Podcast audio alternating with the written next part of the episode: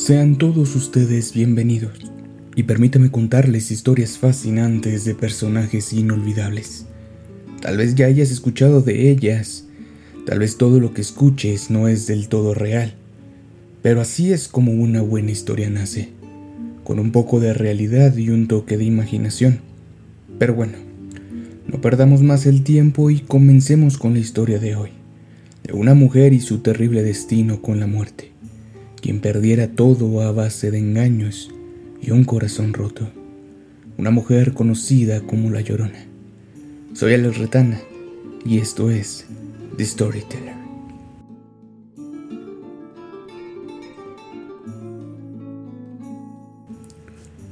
La vida misma te brinda un sinfín de posibilidades para ser disfrutada.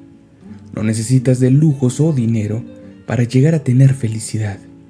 Y eso lo sabe muy bien María, una mujer de pueblo que solo cuenta con sus padres y trabaja en el campo todos los días desde muy temprano para sobrevivir. Ella se ganaba la vida de manera digna y no necesita de lujos para disfrutar de buenas tardes llenas de tranquilidad, acompañada de sus padres y su perro, Manchas, un perro callejero que un día decidió seguirla a donde quiera que vaya. Una mañana, al igual que las anteriores, se dispuso a comenzar a trabajar.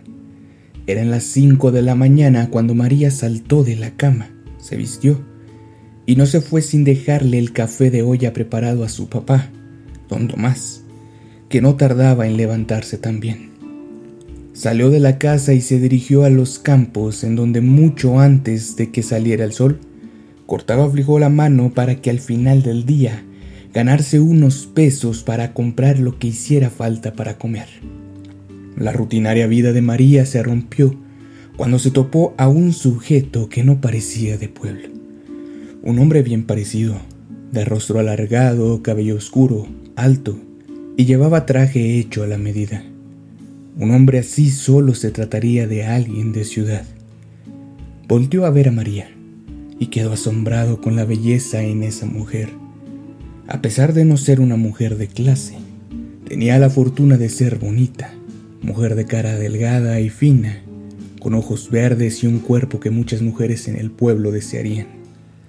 María continuó con su vida y se dirigió a comprar los víveres necesarios para el día, mientras que Esteban, aquel hombre de ciudad, la seguía a todas partes. Deje de seguirme, señor, exclamó María, y así tiéndose acosada. Perdone usted, bella dama. Lamento haberle incomodado. Me preguntaba cuál es el nombre de tal belleza.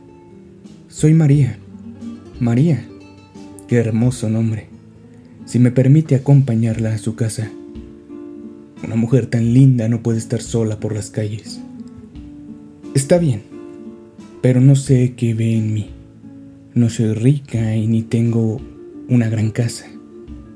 Para ser francos, María se vio igualmente atraída hacia él y continuaron su camino hacia el humilde hogar de María.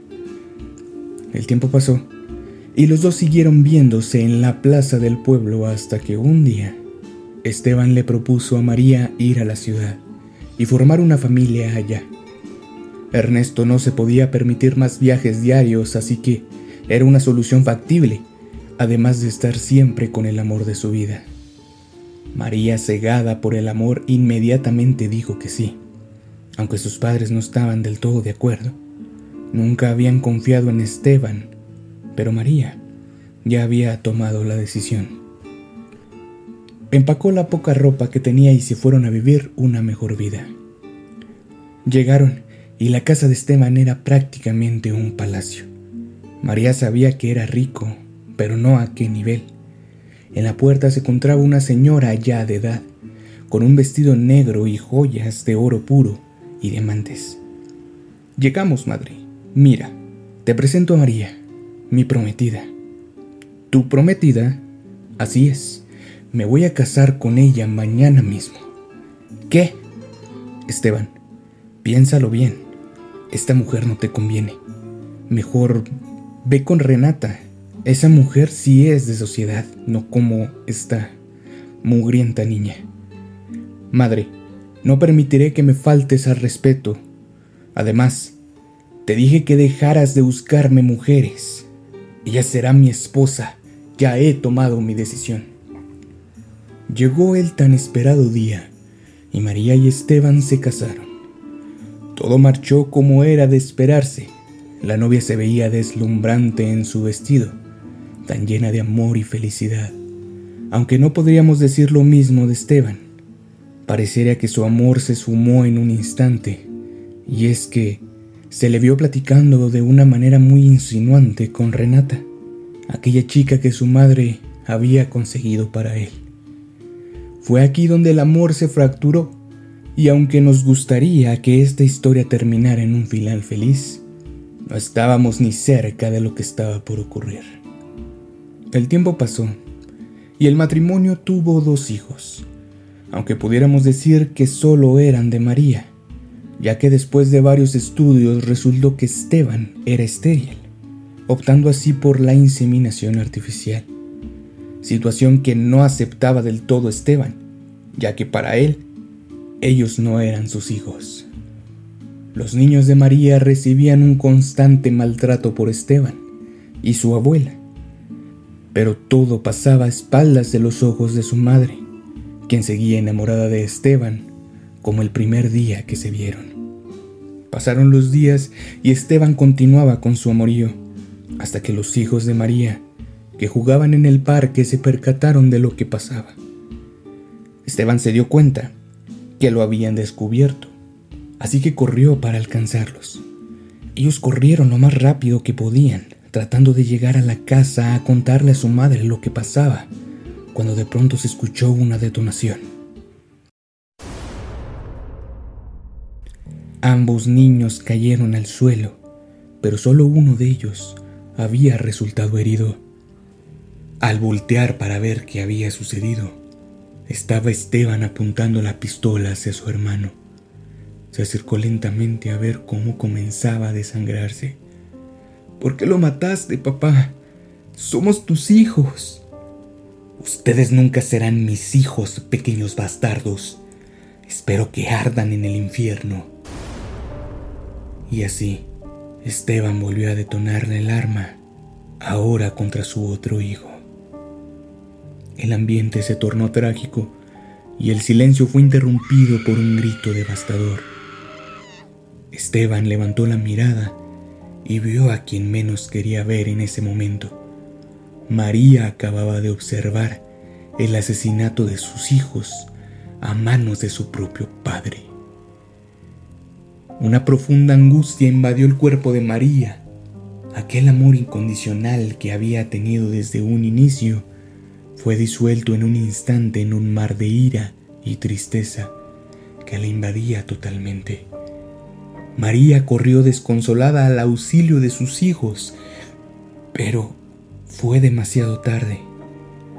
La sangre formó ríos rojos que corrían hasta la alcantarilla más próxima.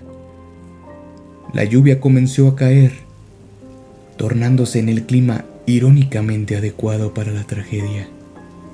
El marco no podía ser el más desolador. Una madre abrazando a sus dos hijos muertos y un padre, al que nadie en su sano juicio podría llamar padre, sosteniendo el arma con la que se perpetuó la tragedia. Pasaron los oficiales de policía y vieron lo que había pasado. Arriba las manos y suelta el arma inmediatamente, exclamó el oficial. Ernesto sabía que era su fin, pero aprovechó el duelo de María. Esperen, yo no he hecho nada. Son mis hijos. Ella, ella es la culpable de todo. Ella es la asesina. María reaccionó y comenzó a correr desconsolada. La lluvia arreció y María siguió corriendo hasta que llegó a un brazo del río que pasaba cerca de la ciudad. Las torrenciales lluvias de los últimos días habían hecho que la corriente creciera, quedando así acorralada por un par de oficiales de policías y su aún esposo Esteban. Entrégate María, no tienes otra salida. Esteban hacía lo posible por terminar su acto y así terminar con la vida de María. Su dolor no la dejó defenderse más y aceptó el trágico destino que le había tocado. Comenzaron así los oficiales a acercarse lentamente cuanto parte del suelo junto al río se desgajó, arrastrando a María y llevándosela en la salvaje corriente. Los esfuerzos para encontrar el cuerpo de María no fueron suficientes, terminando así aquella historia de amor en una tragedia creada por el odio y la ira. Esta es una adaptación moderna a la leyenda clásica de La Llorona, y muchos tienen su versión y aseguran que es cierta. Otros juran haber oído el lamento de aquella madre buscando a sus hijos historias y creencias que forman parte ya de nuestro acervo cultural. Y aquí termina la primera leyenda. Si te gustó, dale me gusta y comparte la historia para que más personas conozcan la historia de Esteban y María. Espero pronto en The Storyteller, un programa narrado y producido por Alex Retana.